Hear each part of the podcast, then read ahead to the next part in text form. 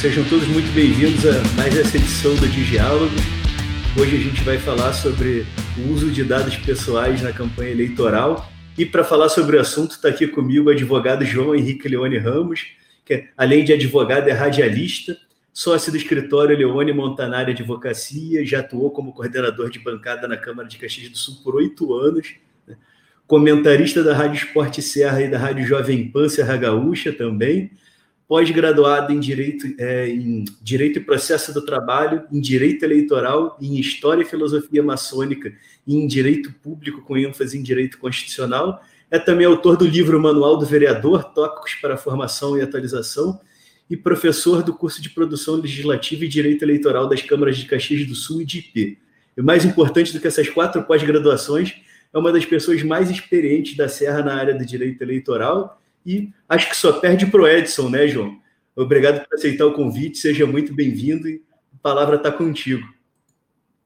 Ó, oh, meu amigo Rafael, queridos ouvintes ou telespectadores, né? A gente está no YouTube, mas é um podcast, né?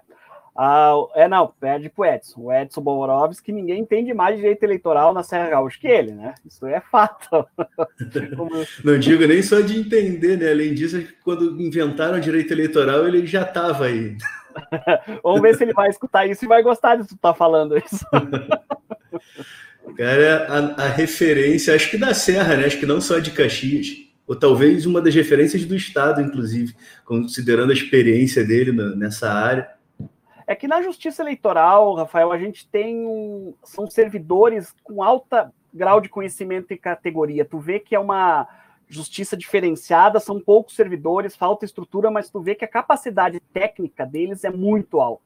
Então tu vê que a, é uma questão que é vem dessa justiça.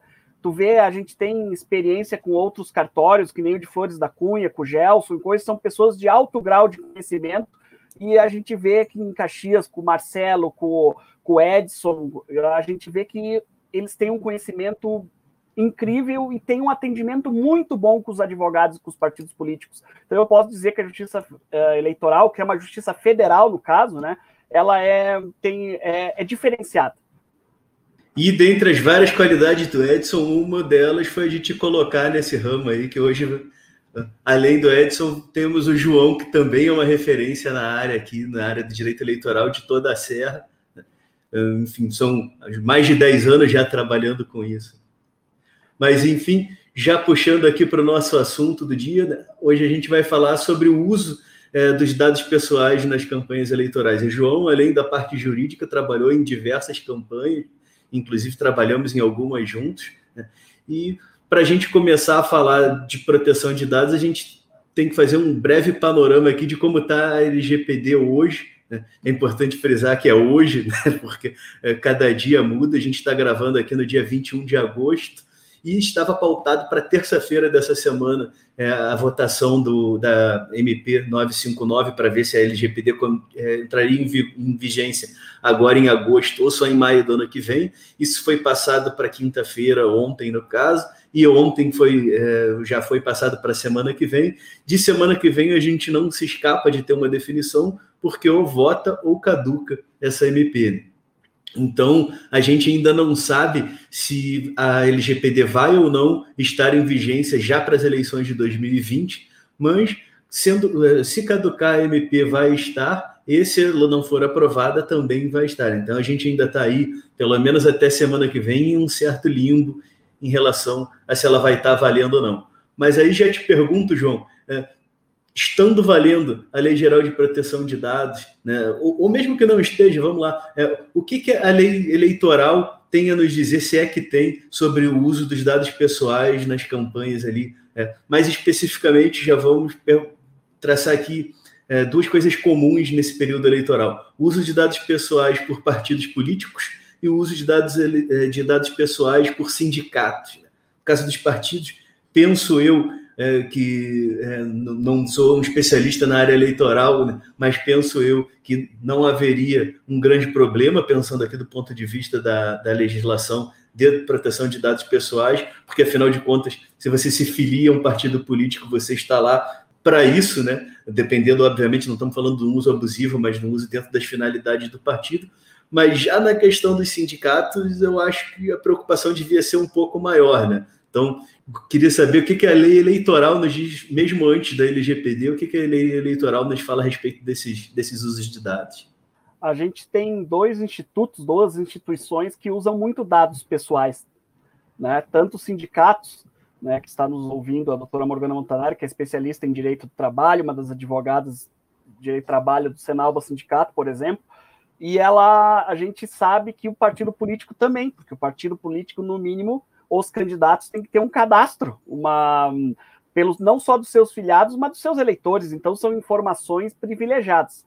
A gente vê que eleições, informações privilegiadas sobre o que eles pensam, o que os filiados pensam, o que os eleitores pensam, faz muita diferença na hora do voto. A questão das eleições na internet, essa proteção de dados, a, a lei eleitoral em si não fala muito sobre proteção de, de uh, dos dados pessoais, né? Ah, tanto que a gente vê que nos partidos, nos sindicatos, não se fala da LGPD, a gente não, não houve esse assunto.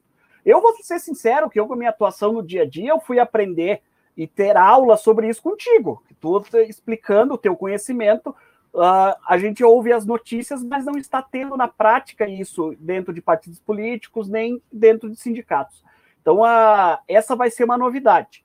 Infelizmente, mas... nem dentro das empresas, por enquanto, de é, muita gente. É que a gente, com tudo que tu me explicou, a gente vê que isso é algo importante e algo que pode gerar problemas graves às empresas, às, às instituições, e isso está sendo uma novidade. As eleições, ela regulamenta muito a questão de propaganda. Se a gente for falar em internet, em questões de contato, a, a lei eleitoral ela busca muito a regulamentação da propaganda.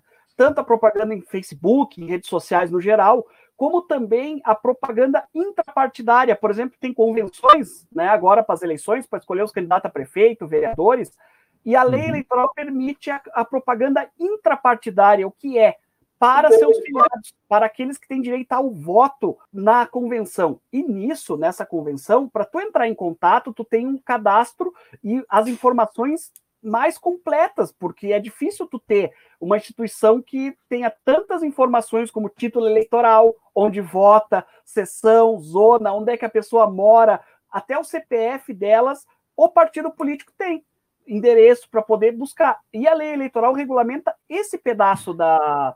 Uh, mas não, não fala nada em proteger esses dados, né? Ela, é, mas ela vai, de certa forma, determinar quais são os dados que o partido tem que ter, né? Ela exige é, diz ó, o, o partido pra, é, tem que manter um cadastro dos filiados com tais e tais dados pessoais. Aí a gente entra, estou puxando isso aqui, já, já puxando mais para o lado dos pessoais do que da, do, do, lado eleitoral, né? porque uma das preocupações que a gente tem com a LGPD é de, ter, de determinar qual é a base legal que está sendo usada para fazer aquele tipo de tratamento. Então a gente tem aí o tratamento da, vamos, supor, vamos chamar de arquivo, do cadastro, de, da manutenção desse cadastro dentro do partido, o partido é obrigado por uma exigência do, é, da legislação eleitoral, e tu tem um, um, outro tipo de tratamento posterior, que é o uso desses dados para contatar os seus filiados ou para usar isso daí para fazer algum tipo de propaganda, né? De, e aí foi, é muito bem colocado esse, esse teu posicionamento, João, porque a gente não tem, obviamente, até por se tratar de uma coisa recente no Brasil, é, uma abordagem mais direcionada à proteção de dados dentro da legislação eleitoral, mas a propaganda em si, ela já é regulada há muito tempo, né? E, e se a gente está falando do uso de dados pessoais para propaganda na internet ou fora da internet, que seja o, que, é, aquele, aquela mala direta, antiga mala direta que manda por correspondência para o endereço do cara, não deixa de ser um uso de dados pessoais também. É, a gente então... vê, Rafael, deixa eu te interromper, que os, os, partidos eles não têm muita prática de cuidar desses dados. Tanto que tu vê na jurisprudência eleitoral uh, uma questão que é muitos partidos pedindo os dados dos seus próprios filiados para a justiça eleitoral. E os juízes, óbvio, negam, né? Porque é uma a, bio, a biometria, o recadastramento que a justiça eleitoral faz seguidamente é um, é um segredo, é protegido por lei e ele não pode ser divulgado. E a gente vê que os partidos, como não controlam bem suas, seus cadastros, suas informações, acabam pedindo para a Justiça Eleitoral, e a Justiça Eleitoral nega. Né? Como tu falando ali na questão da Justiça do Trabalho, Às vezes tu vê, tem sites que as pessoas buscam por nome, por CPF, e vê todas as informações da pessoa de processos que tem, né? Então é, é complicado, às vezes, tu, tu proteger os dados das, das pessoas, eh, dos eleitores, dos clientes, da... então a importância da lei, né? Sim. E, e essa lei, mais para frente, ela vai trazer uma série de outras é, desafios para os partidos que, enfim, lá para frente a gente senta para conversar isso de novo em, um, em, uma outra oportunidade, que é que são é quanto aos direitos do titular, né, de ter seu cadastro atualizado e tudo mais. Quem já trabalhou em eleição sabe que tem o, o seu João lá, que tem o cadastro dele que não é atualizado desde 1985 e que às vezes tem direito a voto em alguma deliberação do partido e nem sabe, nem, nem conseguem achar esse cara lá para exercer o direito dele. E aí, mas, enfim, saindo um pouco da questão do, dos partidos e vamos para um, um vespeiro aqui, é, que é a questão dos sindicatos. O que, que a lei, não só a eleitoral, mas a não eleitoral, nos diz a respeito do uso de dados pessoais dos filiados aos sindicatos para abordagem dessas pessoas. A gente sabe que é, o, o, sujeito que se filia a um sindicato ele não está ali para uma finalidade político-eleitoral, mas a gente sabe também que tem uma relação muito próxima entre a política e os sindicatos. Isso é uma, uma coisa histórica, né? A gente já teve aí ex-presidente que veio do, da, da, militância sindical. É, aqui em, em Caxias do Sul mesmo já tivemos deputado federal que veio da militância, é, da militância sindical. Então, é, não é segredo é, para ninguém que os sindicatos usam essas, essas bases de dados que eles têm lá, e alguns sindicatos têm aí dezenas de milhares de cadastros né, para fazer uma abordagem dessas pessoas. Eu estou falando dezenas de milhares aqui na nossa região, né? Se a gente for para São Paulo, para ABC, deve ter sindicato com centenas de milhares, talvez até com milhões de cadastros de, de usuários. E muitas vezes me parece que essa abordagem, essa aproximação entre sindicato e seus filiados é não, não, sei, não diria ilegal, acho até que ilegal também, mas certamente imoral, né? Porque a partir do momento em que você está se filiando a um sindicato é para um interesse do seu trabalho, né? Não, não de eleger um candidato. O que, que, que a lei nos diz hoje sobre isso, eleitoral? É, a questão da lei na frente aos sindicatos, não, ela pede também muita informação, inclusive carta próprio punho autorizando descontos. Então, a, o sindicato tem uma, um contato muito pessoal e muitas informações do trabalhador. Inclusive, às vezes, fichas médicas a, diversas, porque os atendimentos são feitos, pagos a, dentro do sindicato ou pelo sindicato. Mas a experiência que a gente tem no meu escritório ali, a gente tem, trabalha para o Senalba Caxias e ali o presidente Clayton Mello ele tem uma visão um pouco diferente. Ele diz que se tem que fazer política trabalhista. Então, assim, quem sabe isso é uma tendência por ele ser jovem, por ser um presidente jovem, com 30 e poucos anos, com a nossa idade, ele tem uma ideia diferente. Então, ali que a experiência do dia a dia que a gente está tendo é diferente do que a gente vê no normal, porque a, o conceito que ele traz e a ordem que ele traz para a direção e para o Senal Bacaxias, no sentido é de política trabalhista, de direito ao trabalho. Buscar. Que é para que serve o sindicato, né? Ele, ele não está ali para eleger o prefeito.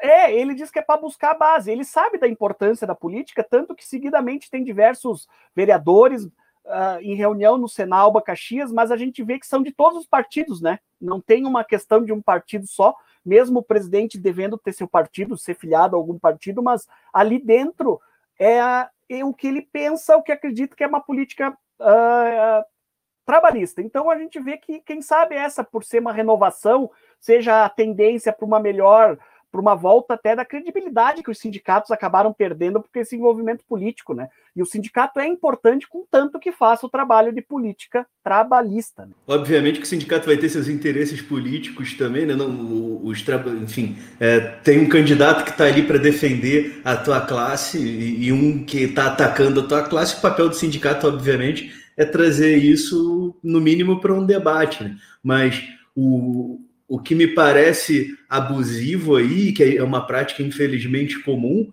é o uso desse banco de dados de cadastrados para uma coisa que não foi autorizada, né? Para tentar, para ligar para o cara dizer, oh, aqui é do sindicato, tem que votar no candidato tal, que é o nosso, mandar correspondência para esse cara sem autorização dele, agora mandar e-mail, WhatsApp e tudo mais. Às vezes no grupo, quase que uma imposição, né? Então, isso é a parte que, que me preocupa. Não estou não tô dizendo, obviamente, que são todos os candidatos que fazem isso, porque a gente sabe que, que não são, tem muitos, muitos sindicatos sérios, mas a gente sabe que em outros é uma prática comum. Não estou nem entrando no mérito dos sindicatos que é, usam verbas para financiar candidato e tudo mais, que a gente, são coisas que hoje a gente ouve falar ou a gente vê julgados a respeito, né? É, mas estou falando aqui mais, mais focado na parte dos dados mesmo.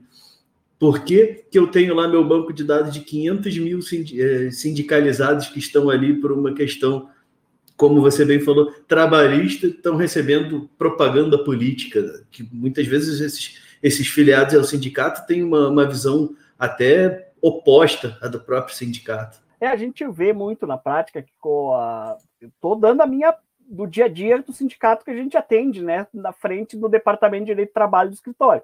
Que ali, né, inclusive, porque tem categorias, às vezes, como o próprio Senalba, que são diversas categorias, de educadores ao pessoal dos clubes, que trabalham em clubes, ao pessoal do SESI, do Senai, então são pessoas com questões políticas variadas. E o que, que acaba quando o sindicato participa do meio político partidário? Perde a credibilidade, né? Tu acaba perdendo a credibilidade. Tu deixa de lutar por um direito maior trabalhista, perde um apoio por causa de questões políticas. Não que todo mundo não tenha que ter opinião política, todo mundo tem que ter opinião política, todo mundo tem que participar da política. Tanto que a gente vê ali mesmo que tem uh, uh, vários projetos do Senalba Sindicato que são feitos por vários políticos, mas são de partidos variados, de, de, de todos que já vários partidos do, que estão na Câmara de Vereadores de Caxias já fizeram um trabalho ou ajudaram o Senalba, por exemplo. É bom, bom saber que está mudando pelo, em alguns sindicatos, pelo menos, essa mentalidade de uso da estrutura para coisas alheias à, à, sua finalidade.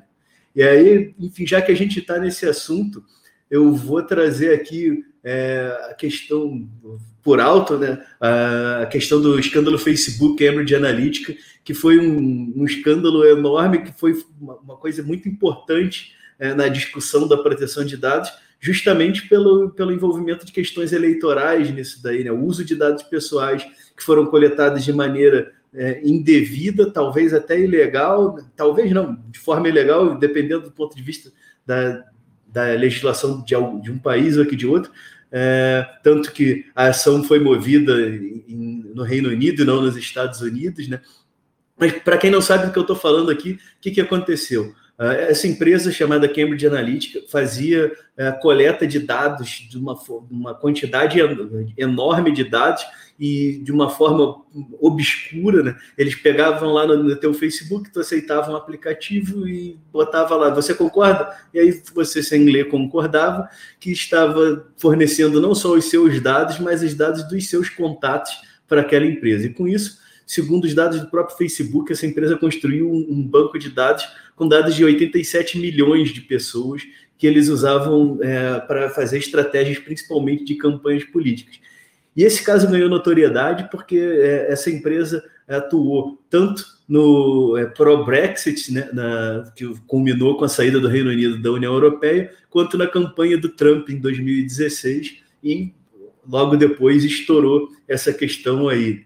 E a gente sabe que se funcionou lá fora, vão querer usar esse tipo de ferramenta aqui também. Se é, se é que já não estão usando, não, certamente já estão usando, né, a, a, no mínimo uma ou duas eleições aí, para tentar manipular o comportamento do, do, do, eleitor. Como é que funcionava basicamente lá?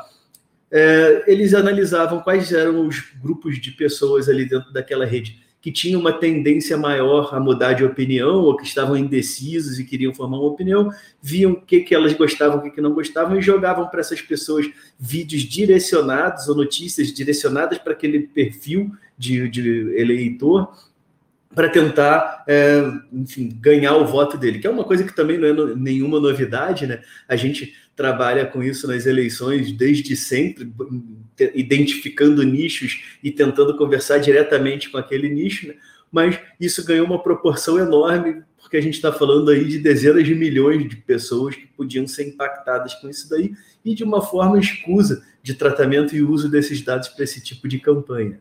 E aí a gente entra num outro debate também, que é outro vespeiro, que é coisa das fake news e tudo mais, né?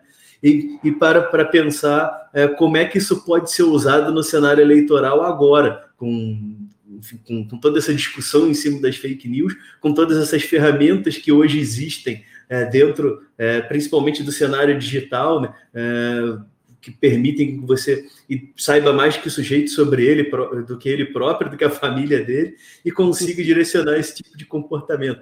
E em que pé que está isso? Eu vi que essa semana, na semana passada, saíram mais algumas resoluções, não sei quantas, mas algumas novas resoluções do, T, do TSE a respeito das eleições. Não sei se alguma delas trata de fake news ou trata de é, propaganda online. Enfim, fala um pouco para a gente como é que está esse panorama, principalmente no, no, o que, que a gente pode esperar é, de atuação da Justiça Eleitoral, do TSE do, do TRE e dos TREs a respeito dessa questão da propaganda nas mídias sociais né, e, consequentemente, do, do, uso de dados do, desses milhões de eleitores que estão ali. A gente vê a Justiça Eleitoral, através das resoluções, né, que lançaram mais quatro agora, mas era uma são adaptações das resoluções de 2019, regulamentando as eleições de 2020, como mudou a, pela emenda constitucional 107, teve várias mudanças de calendário por causa do Covid-19. Então, elas só são adaptações. Como que a justiça eleitoral, o que, que ela busca, Rafael? Ela busca igualdade entre os candidatos e busca aquilo que é a ideia que seja a majoritária. Ela busca que o eleitor possa escolher bem seu candidato. Claro que isso passa pela consciência do eleitor, não é a lei que vai dizer isso, mas a, a legislação tenta buscar essa igualdade e essa uh, como é que eu posso dizer, homogeneidade para as pessoas escolherem bem. Tá? Nesse ponto, se usa o quê? Muito questão financeira. A prestação de contas cada vez é mais pesada, mais difícil, mais complicada. Por mais que esteja liberado o uso de internet, questões, o que, que vai acabar acontecendo?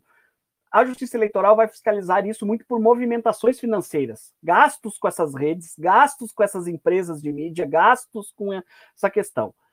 Já o ponto de Facebook ou rede social através de mentiras, de fake news, de uh, ou de tu manipular um debate, metade de um debate, corta, por exemplo, aqui uma frase, coloca ali num contexto diferente, isso vai, inclusive, pode ser enquadrado como crime eleitoral. Tanto que a orientação da Procuradoria-Geral Eleitoral do Estado do Rio Grande do Sul é para perseguir, investigar, abrir inquéritos, uh, olhar com atenção essas movimentações que podem causar desigualdade ou prejuízo ao resultado final da eleição. O que, que é o prejuízo? Se eu, uh, por exemplo, chamar, te xingar de alguma forma, tu sendo candidato, eu também ou não, mas tu sendo candidato, e eu te causar uma questão só cível, por exemplo, uh, é uma questão cível do processo que eu posso te fazer de uma calúnia, da, uma indenizatória. Mas se essa minha afirmação, essa questão que eu fiz, tiver cunho eleitoral e te prejudique na eleição, ela pode ser enquadrada como um crime eleitoral.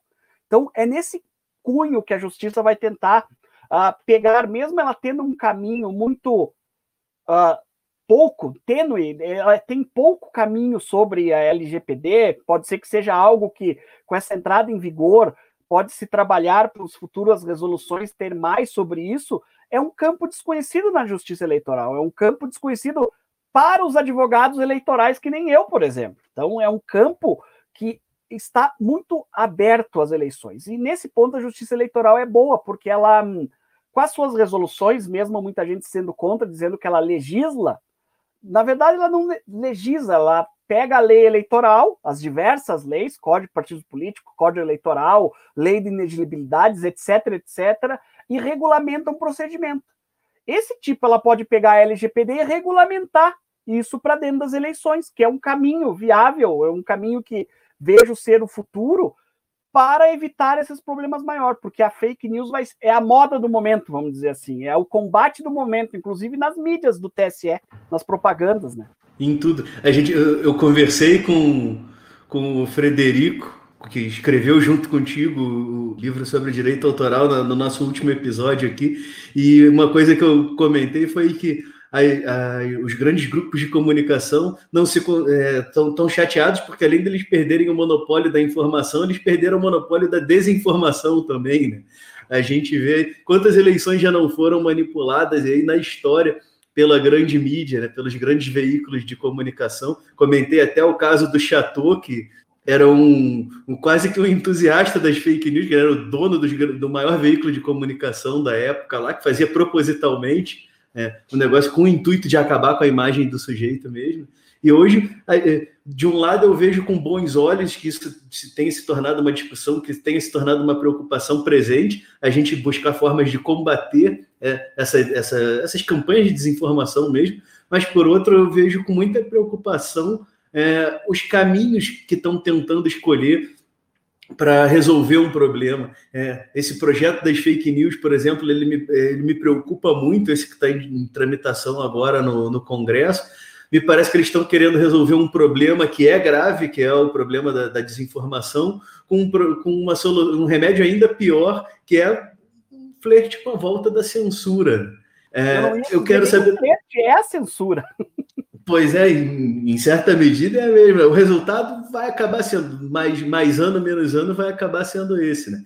E aí eu já aproveito para te perguntar, João, a, a, Justiça Eleitoral já não tem ferramentas desde antes de coibir esse tipo de, de conduta? A Justiça Eleitoral até é rápida se a gente for comparar com as outras nessas adaptações, né? Tanto que a primeira vez que se falava em Orkut lá nas eleições, o que, que o TSE fez? Proibiu é proibido campanha na internet. Mas já depois daquela eleição, eles já viram que não adianta, não tem como proibir controlar. Não existe uma forma, né, a, humanamente possível de tu proibir ou, e fiscalizar uma proibição dessa.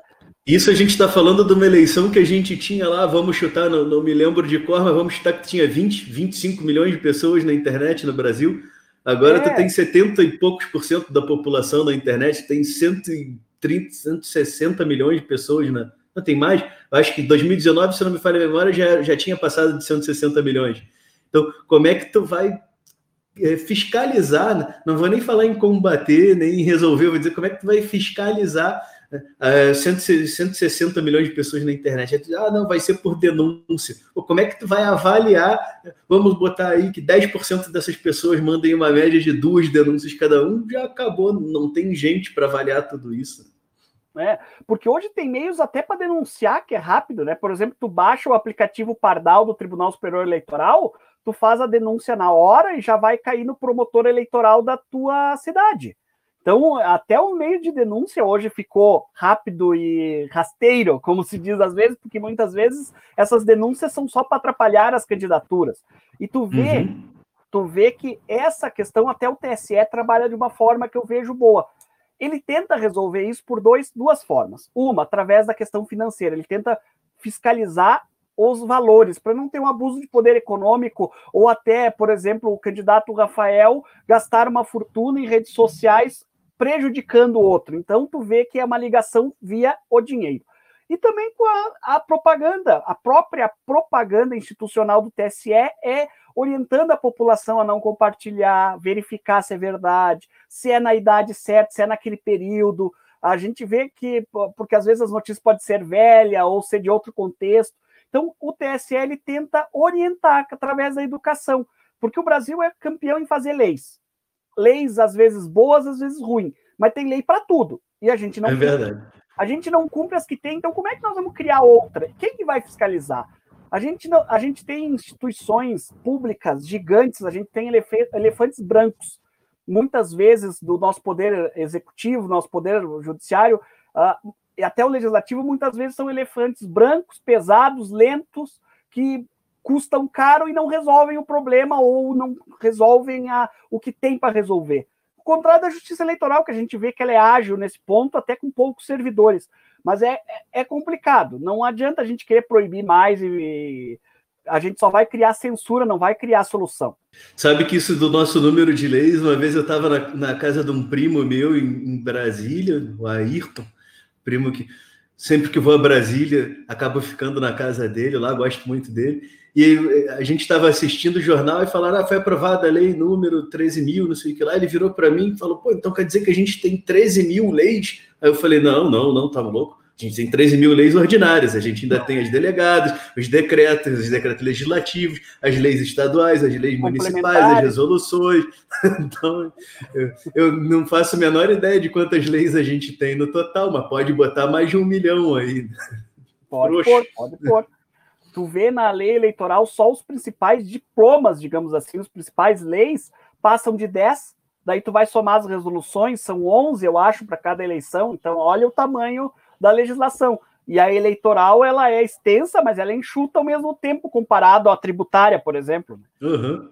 E fora as legislações específicas aí que são todas perdidas, né? Pega a legislação ambiental, por exemplo, é um caos tu tem leis federais e que uma contradiz a outra e a que vale está sendo questionada em constitucionalidade, tu não sabe se ela vai continuar valendo, mas aí tu ainda tem as estaduais, as municipais, tu ainda tem as resoluções e, e portarias e tudo mais, uma série de institutos é, que, que legislam, legislam não, mas que, que é, emitem normas na área ambiental, é, é uma complicação. Né? Na, na área de proteção de dados, eu acho que não vai ser muito diferente, não. Porque se nós formos ver aí, por exemplo, na área do direito do consumidor, a gente já tem leis muito. É, não me lembro se são municipais ou se são estaduais, mas tem uma no Rio e uma São Paulo que regulamentam a entrega de mercadorias compradas pela internet.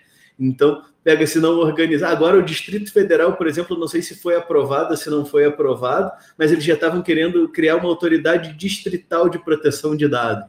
Então, é, a gente vai ter aí muitas surpresas. Na, na, eleitoral, um pouco mais, mais centralizado isso daí, né, João? Não é, é... Quem legisla é a União, né? O direito eleitoral é a União. Tanto que agora eu não vou lembrar de cor, se eu, alguém aí. Uh, estiver ouvindo eu errar o número do artigo, me perdoe, mas o artigo 41, se não me engano, da lei das eleições já diz que não se aplica, por exemplo, lei municipal, código de posturas ou alguma coisa durante o período eleitoral. Quem regulamenta é a União e quem faz a, o procedimento é o TSE. Ponto final, né? É, já, já é um, uma das poucas áreas do direito em que a confusão é, é limitada e ainda assim dá bastante confusão. E cada e assim, mesmo sendo sendo limitado a cada ano, a cada eleição, a cada nova eleição, a gente tem uma nova regra, né? De certa forma, porque vai sendo adaptado. Então, a gente que, que trabalhou aí em, em eleições passadas, é, a gente sabe que eu trabalhava, para quem não sabe, eu sou publicitário também, né? Publicitário agora atualmente aposentado, não trabalho mais com publicidade, mas minha primeira formação eu trabalhei muito tempo com isso e trabalhei em diversas eleições na área de, de comunicação. Então, a gente sempre pegava lá, ah, vamos ver o que, que a gente pode fazer. E daí a gente tinha uma briga com o jurídico, em muitas casas era eu no, na comunicação e o jurídico era o João do outro lado, eu xingando ele, ele me xingando. É, porque a gente fala, não, a gente quer fazer isso, não, mas isso nessa eleição não pode mais. Eu falei, como assim não pode mais? Não, mudou a regra da eleição pra, da passada para essa, isso podia, agora não pode. E a gente tem pessoal. É, que já está aí há mais tempo, né? lembra que antigamente tinha showmício nas eleições, que agora já não pode mais ter, e tu tinha distribuição de brindes que não era um problema, agora é um dos maiores pepinos dentro das eleições, até porque em alguns, em alguns casos a gente tem até dificuldade de entender se aquilo é, se não é um brinde, né? É, então, é, a evolução aí nesses últimos 15, 20 anos na legislação eleitoral teve um impacto absurdo sobre o, é, o, o dia a dia mesmo das eleições, né, João? E essa questão da proteção de dados e da publicidade online ainda é relativamente nova. A, a, da proteção de dados, sem dúvida, é nova, mas mesmo a da publicidade online, mesmo falou que há pouco tempo eles estavam querendo pouco tempo, 15 anos, estavam querendo proibir a campanha na internet e agora já entenderam que isso é inviável e agora tá, como é que a gente regulamenta isso daí? E falou da, a gente tinha falado da questão das fake news, um outro desafio que a gente vai ter é, dentro desse segmento aí, dentro de, é, desse, desse nicho, é a questão que está chegando dos deepfakes. O que, é o deepfake, para quem, quem não sabe? É quando tu pega é, ferramentas de manipulação de imagem e de voz e tu faz, pega, por exemplo, vamos, vamos trazer para o concreto aqui. Eu pego um vídeo do, do Bolsonaro falando sobre uma coisa qualquer e edito a voz dele para parecer que é. A voz vai ficar igual a dele, a cara vai ser a dele, mas o que está sendo dito é uma coisa que ele nunca disse. Ou faz isso, sei lá, com, com o Trump ou com quem quer que seja. Pega uma pessoa, isso tem sido feito já com celebridade, começou com uma, uma brincadeira, mas pode ter repercussões sérias, que é o quê? Eu, Rafael, quero prejudicar um candidato. eu gravo um discurso que vai demolir esse cara, que não foi ele que gravou isso, né? ele nunca disse aquilo, mas eu vou dizer, vou jogar isso numa ferramenta de manipulação de, de áudio e, e, ou de vídeo, e vai parecer, para quem escuta, vai ser como se aquele cara estivesse dizendo.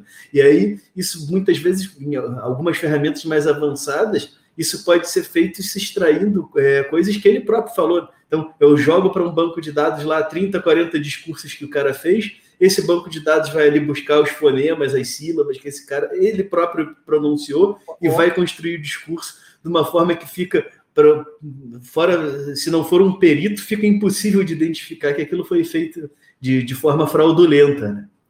Então, ah, estamos preparados para isso?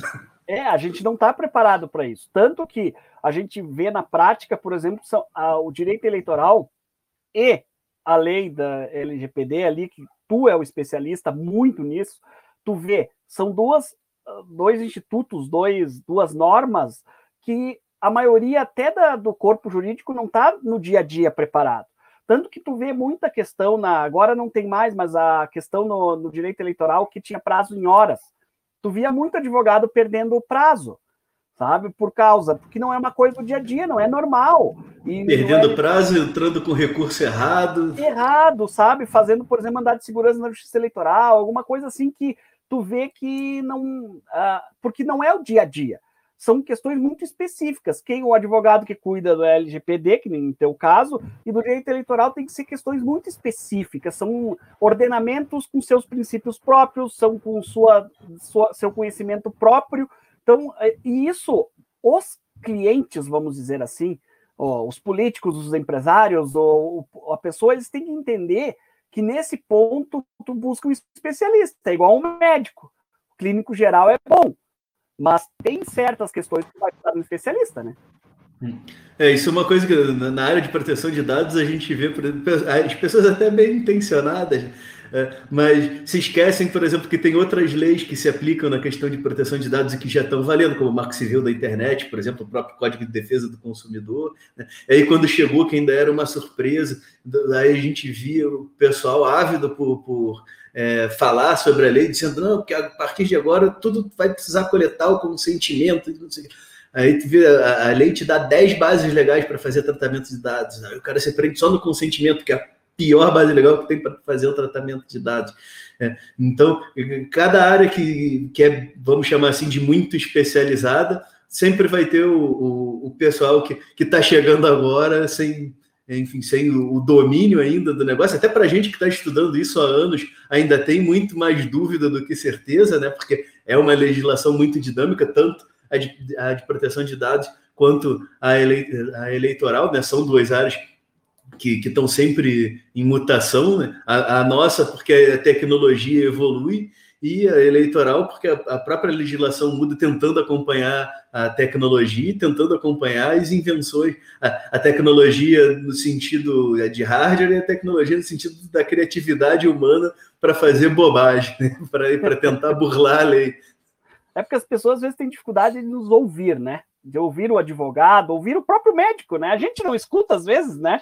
A uhum. orientar, não come isso, não come aquilo, não faz aquele outro, a gente não escuta. E daí, daí o cara chega em casa e vai para o Google. Né? É. Tu tem um profissional lá que estudou cinco anos, fez uma residência de não sei o que lá, e aí tu vai para o Google e fala, pá, tô com câncer. É. tu tem, é, não, é. tem inflamação. Acontece, isso acontece muito no direito, e principalmente no eleitoral porque a LGPD e o direito eleitoral têm duas questões que são iguais, são dinâmicas, são práticas, são uhum. acontecem no dia a dia e qualquer bobagemzinha pode causar um problema gigante. Vamos dar um exemplo no direito eleitoral, uma multa por uma propaganda, às vezes devida, começa em 5 mil reais. Pensa o que é isso, tu começar a somar e, e ver, porque às vezes ah, muitas coisas são feitas por falta de orientação, por não uhum. buscar orientação com especialistas. Então ah, é, é, complicado. E isso a gente vê que a qualidade do judiciário nesse sentido, a justiça eleitoral não vai sofrer. Não sei o L, vocês trabalhando com LGPD numa justiça civil comum, por exemplo, como é que ah, vai ser um caos. Né? A gente vê que na justiça eleitoral, os servidores são especialistas em direito eleitoral, eles entendem o procedimento de direito eleitoral. Uhum. Já ali na LGPD, tu vai pegar uma vara civil normal, é isso, né? É, dentro, dentro da parte de responsabilidade civil, é, a gente vai ter uma autoridade nacional uh, um, e um comitê né, para, enfim, para subsidiar essa autoridade nacional e para promover discussões e tudo mais, mas é, é, claro, e vai ter a aplicação da, das sanções administrativas, então vai ter a parte administrativa também, mas fora isso, 99% vai ser cível, né? E aí a gente vai pegar o. Lá, aqui em Caxias é um pouco diferente, porque é, é uma cidade maior, então tu tem é, um, enfim, um, um, vamos chamar um servidor, um julgador mais experiente, né? Porque é, é a última entrança, então o cara já teve ali anos de experiência antes de chegar numa cidade que nem aqui. Mas vai pegar em cidades menores, é, muitas vezes vai ser aquele juiz recém-nomeado, que é o cara que vai julgar, em muitos casos ele vai julgar nem só o civil, ele vai julgar o civil, vai julgar o penal, vai julgar tudo junto, porque ele é o juiz da cidade, né? e vai ter que julgar lá as questões, mesmo pegando uma cidade média grande porte, vamos lá, é, o sujeito que, que vai ser o, o julgador do caso é, envolvendo um problema de uma empresa vai ser o mesmo que vai julgar o, o caso envolvendo um contrato, envolvendo uma compra e venda de um carro, envolvendo uma relação de consumo e uma questão de proteção de dados a gente que trabalha na área empresarial vê a falta que faz a gente ter uma vara especializada e uma câmara especializada em direito empresarial, né? o que dirá dentro da área de proteção de dados, que é uma novidade para todo mundo. Então, a gente tem uma lei que ainda não foi regulamentada, que tem que ser regulamentada por uma autoridade que ainda não foi constituída, que era para ter entrado em vigência a lei, no caso, em fevereiro, daí fevereiro jogaram para agosto, daí estamos em agosto e ainda não sabemos se ela vai valer em agosto, se ela vai valer em maio do ano que vem. Antes de valer já é uma confusão, imagina quando começarem a julgar isso aí. A gente vai ter aí cada juiz decidindo de um jeito até que isso chegue no, no, no STJ e comece a se consolidar, a gente está falando de 15, 20 anos. É, nisso a gente, na justiça eleitoral, a gente vê, porque mesmo com todas essas mudanças que acontecem de eleição para eleição, o Tribunal Superior Eleitoral sempre tem um prazo que eles têm que lançar as, as resoluções. Então ela tem um momento certo, então tu sabe que até aquele momento tu vai saber a regra do jogo. Então, como tu vai saber a regra do jogo, Claro, nesse momento, nessa eleição, tivemos algumas mudanças devido a, uma, a um fato que não ninguém esperava, até mudança de data, coisa que não tinha acontecido assim no tempo moderno de regulamentação eleitoral, mas a gente vê que a, tu tem um prazo, tu vai saber a regra do jogo bem antes do jogo começar. Não é que nem agora que todo mundo tem os dados das pessoas e não sabe como proteger, né? Ou não tem a responsabilidade para isso. E a própria lei, não, em muitos aspectos, não é clara, né? porque tem, tem muitos aspectos que ela depende de regulamentação, e a nossa lei de proteção de dados aqui, ela é, em muitos aspectos, copiada, mas na, na maior parte dos aspectos inspirada no GDPR, que é o Regulamento Geral de Proteção de Dados da União Europeia, né? só que ficou um, um remendão ali, né?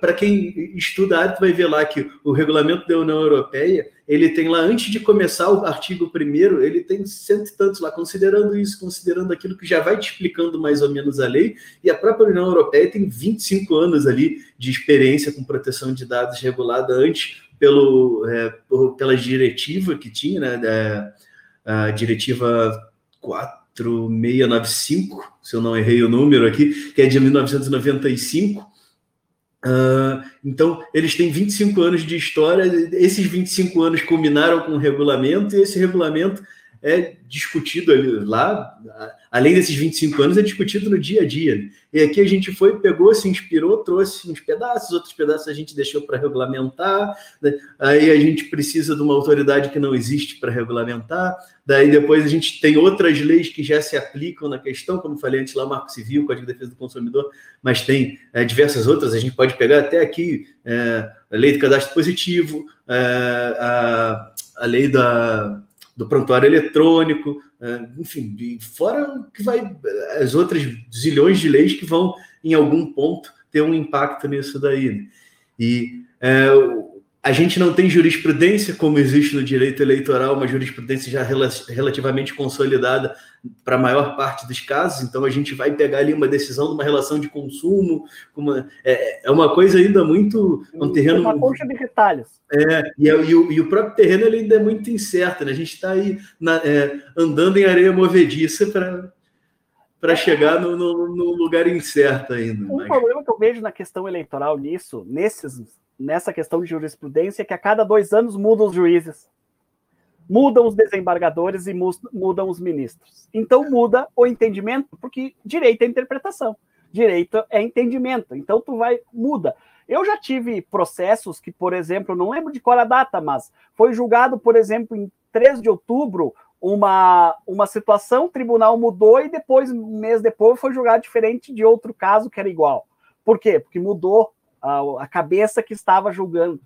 Então, isso é uma questão. A, a, segurança jurídica, às vezes, na justiça eleitoral te preocupa, porque tu tem que analisar, às vezes, quem está lá para ver que lado e o que está pensando. Então, às vezes, a jurisprudência é um problema na justiça eleitoral, isso é uma desvantagem, porque, claro, ajuda no renovar, no modernizar a cabeça, os entendimentos, a, a produção digamos assim, acadêmica e jurisprudencial, mas na hora da segurança jurídica preocupa e assusta, né?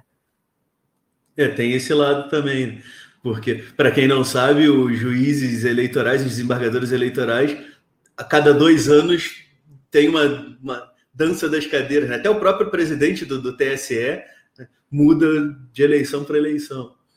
E agora, João, saindo da, da parte de campanha eleitoral, mas ainda dentro das eleições, aqui para a gente já se encaminhar para o fim, que já estamos aí a 40 e poucos minutos de conversa. Por mim, ficava duas horas, né, mas a gente tem que, tem que estabelecer um limite. Nada Não impede da gente chato, fazer né? outro. Não fica muito é, chato. Pois é, se o pessoal desiste na metade, já é, é metade. Mas vamos fazer outro depois da eleição aí. É, mas uma, uma questão que eu não quero esquecer de abordar é quanto ao uso da, da biometria. Né, para no dia lá da, da eleição, uh, aquela passada de dedo que tu tem que dar naquele, naquele sensorzinho lá que tinha na última eleição. Não sei se já está em todas as cidades, acho até que não, né? Não, acho não, que ainda... não está em todas as cidades, não. Porque tem os critérios lá de crescimento de número de eleitores, enfim, João sabe disso melhor do que eu. Mas para essa eleição agora, 2020, não vai ser feito uso da, da conferência lá da tua digital no dia do negócio em razão do Covid. De início eu fiquei, tá, que diabos adianta isso daí? Eu não vou passar o dedo lá para conferir minha digital, mas eu vou ter que meter o dedo na tecla da urna, eu vou ter que entregar meu documento para o mesário. Né? Daí agora justifica as justificativas que o TSE deu. A primeira foi de que tu não pode ficar higienizando o tempo todo o sensor, né, o, onde capta a digital, e que quer evitar filas e aglomerações. E aí, uh, por que, que isso daí é relevante do ponto de vista da, da proteção de dados? A gente está falando ali de um dado biométrico, a impressão digital é um dado biométrico. Os dados biométricos eles são considerados dados sensíveis pela legislação e são dados que têm uma proteção especial. Eu não vou entrar no detalhe, é, mas é um, um dos tipos de dados é o biométrico. Tem dados de saúde, dado de, de vida sexual, é, dado de religião, enfim, uma, é, o próprio dado de filiação sindical ou a partido político. Tem uma série de dados que são considerados dados sensíveis, o biométrico um deles. E aí a gente para para pensar. Uh, se não me falha a memória, já passou de 120 milhões de eleitores que fizeram recadastramento biométrico, ou seja, tem um banco de dados né, sob a guarda, creio eu, do TSE, com 120, com os dados sensíveis de 120 milhões de eleitores. E a gente sabe que o poder público não é lá é, o que há de mais confiável em termos de guarda de dados pessoais. A gente teve agora o caso recente do, do Detran do Rio Grande do Norte, que vazou os dados de 70 milhões de pessoas com CNH, que é um banco nacional, então não pegou só o CNH de quem está no Rio Grande do Norte, mas do país inteiro. Uh, a gente tem o, o, caso clássico do, do INSS, que vaza e vaza não acidentalmente, que vende os dados, né? não o INSS como instituição, mas gente de dentro do INSS vendendo esses dados, por exemplo, para instituições financeiras que te ligam para te oferecer aquele empréstimo consignado antes de você saber que se aposentou, dizendo que vai descontar da tua aposentadoria. Eu digo, não, mas peraí, não estou aposentado, não, tá assim. Então, é, a gente tem é, uma série de, de, de preocupações em relação à segurança desses dados em poder do Estado. E a gente para para se questionar, é, a partir do, da manifestação do próprio TSE, se esses dados não são necessários para essa eleição, é, porque vai se realizar a eleição de uma forma ou de outra, se esses dados geram filas maiores, esse tipo de, de conferência gera filas maiores, será que a gente precisa disso daí? Será que a gente não tem outras ferramentas é, que, que é, enfim, é, com, com, menores riscos à segurança desses dados, pelo menos elimina o biométrico daquele cadastro lá? Né? E será que eu preciso mesmo ficar naquela fila maior para fazer a conferência biométrica lá, se o TSE reconhece que demora mais, reconhece que pode gerar fila e reconhece que a eleição pode andar? Te, te deixa a pergunta e a provocação, né? É, é, qual que é o custo-benefício da gente ter um banco de dados com os dados de todos os eleitores, dados sensíveis de todos os eleitores? A gente vê que a, o TSE é primeira coisa, ele se preocupa muito com esses dados, inclusive com a questão da própria urna eletrônica. Tanto que todo ano eleitoral, começando num ano antes, existe o teste de segurança, que o TSE desafia qualquer pessoa no mundo a invadir os, os dados do TSE e invadir a urna eletrônica. Está é, tá no site, está no site do TSE, é o teste público. Tá? Ele desafia universidades, hackers do mundo inteiro uh, a participar disso e invadir uma urna eletrônica e invadir o sistema do TSE. Então, antes mesmo, a gente vê desde que começou a questão de a digitalização dessas informações, o TSE se preocupa com isso. Vejo que o TSE foi moderno nesse ponto porque ele se preocupa. E esse desafio, inclusive, já houve uma vez que uma, uma turma de uma universidade conseguiu, por exemplo, mudar a, a descobrir quem votou em quem dentro de uma urna. Não conseguiu mudar os votos, mas conseguiu descobrir o Rafael de Tomaso votou em tal pessoa. Então, essa, esse sistema a gente já viu isso no Senado também.